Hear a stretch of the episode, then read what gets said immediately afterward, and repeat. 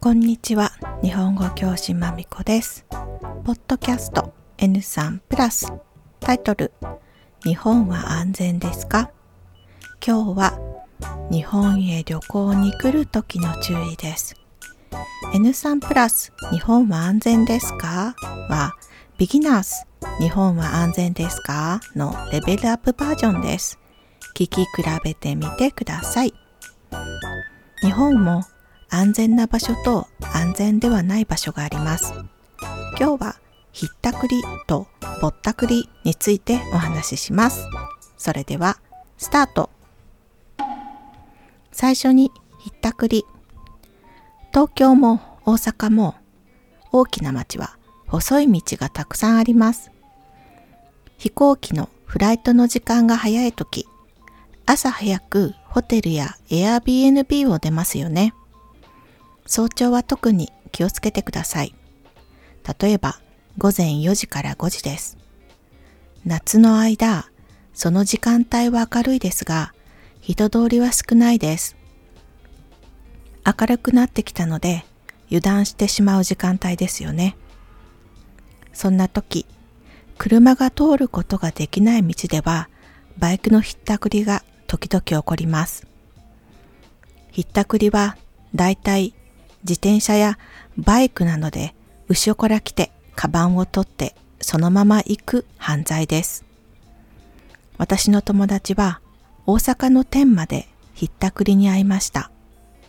早朝の新幹線に乗るために旦那さんと歩いていました。だいたい午前5時くらいです。前からちょっと細いし雰囲気が悪い道だなぁと思っていましたが、旦那さんと一緒だったし、急いでその道を通りました。後ろから来たバイクに、カバンとお土産をひったくられてしまいました。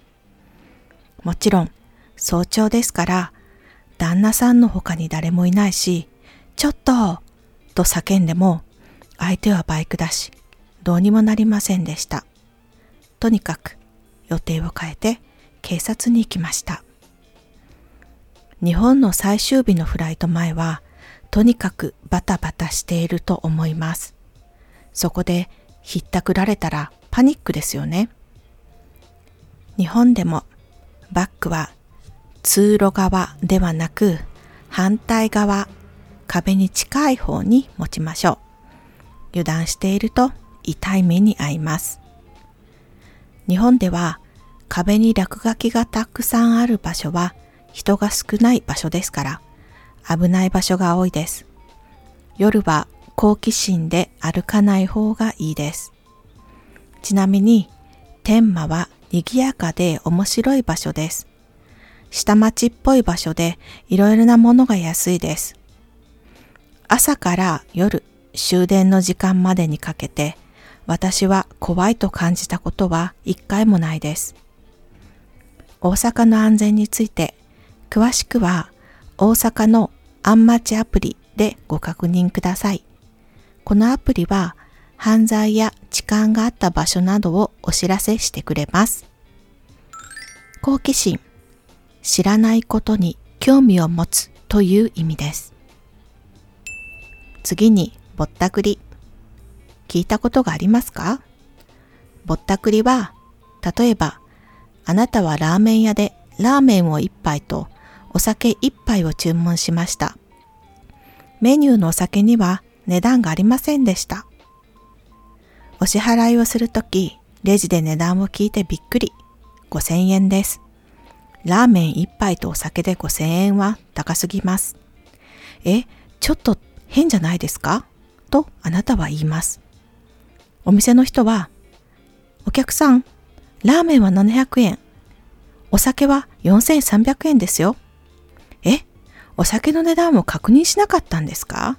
それはお客さんのミスですね。と言います。これがぼったくりです。ちなみに、ラーメンは例えばの話です。普通、ぼったくりは夜の街、ホストやホステスさんが働くお店、クラブなどお酒メインのお店で起こることがほとんどです。もちろん、そのお店全部というわけではないです。ごくごく一部、ほんの一握りのお店です。お店の外にお客さんを誘う人がいます。客引きと言います。時々とっても強引な客引きがいます。そういう人に気をつけてください。客引きが強引だとお店の中でも強引なことが起こる可能性が高いです。安心できるお店かどうかわからないときは、インターネットで情報を確認した方がいいです。悪いお店なら何らかの投稿があるはずですから。強引。相手に何も言わせないで無理に何かをさせる。力だけで何かを行うという意味です。例えば、彼は強引に戸を閉めた。彼女のやり方は強引すぎる。食べられないと泣いている子供に強引に全部食べさせる。日本でも最低限注意して楽しく旅行をしてください。今日はここまでありがとうございました。終わり。